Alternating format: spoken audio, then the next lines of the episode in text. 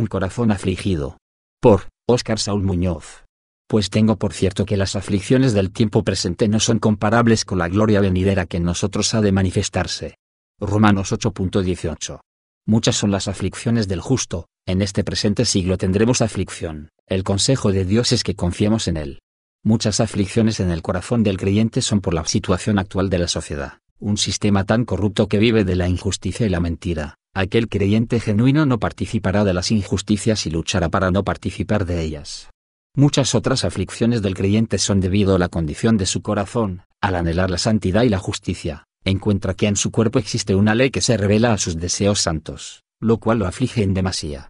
El camino de los santos está lleno de aflicciones que lo hacen anhelar el ser revestido con un cuerpo incorruptible en cuanto suene la trompeta que anuncia el llamado, la preparación y la salida de este mundo.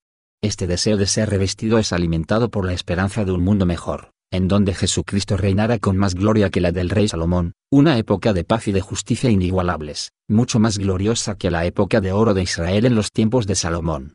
Las aflicciones como nubes cargadas, se juntan tan oscuras formando un cielo lejos de ser sereno, ensordecen al creyente sus truenos cayendo en una desesperación que no parece tener paz. Sin embargo, es la misma aflicción la que provoca el clamor de los santos, y la que alimenta más la esperanza de la gloria venidera que ha de manifestarse, sabiendo con certeza que la injusticia llegará a su fin, la imperfección en su cuerpo dejar de ser, y si las aflicciones del tiempo presente que parecían interminables, no lo son. La gloria venidera es mucho mayor, no puede compararse. Aunque muchas son las aflicciones del justo, de todas ellas le librará el Señor, Él ya ha vencido al mundo, por eso debemos confiar, todas sus promesas son el sí y el amén. Son muchos los testimonios que declaran haber salido del pozo de la desesperación. Dios es fiel y siempre ha manifestado su favor sobre los que le aman y esperan en Él. Suframos penalidades por causa de Jesucristo, y si estas aflicciones resultan ser herramientas para perfeccionar a los santos, perseveremos entonces, el Padre que es el labrador de la vida trabajará en nosotros para que demos más fruto. El fruto que tienes aún no es suficiente, Él desea que des más fruto, así el Padre es glorificado, porque demostramos que permanecemos en su Hijo y Él en nosotros.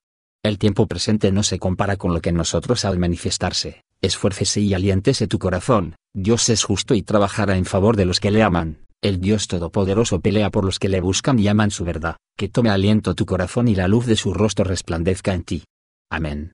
Oremos. Señor, danos fuerzas para seguir, amamos tu justicia y queremos aprender de ella, ayúdanos a ser justos y a no perder las esperanzas, anhelamos ser glorificados con cuerpos nuevos, que esta gloriosa esperanza se albergue en el corazón de los que amamos, para que juntos peleemos por tu causa y sigamos adelante, abre camino a los que amas, camina del lado del que encomienda a ti sus caminos, confiamos en ti, que tú harás. En el nombre de Jesús, que así sea. Te invitamos a leer nuestra serie, El exilio del hombre. Visita nuestra página www.amantedelaverdad.com. Recuerda que únicamente somos libres siendo esclavos de la verdad. Bendiciones.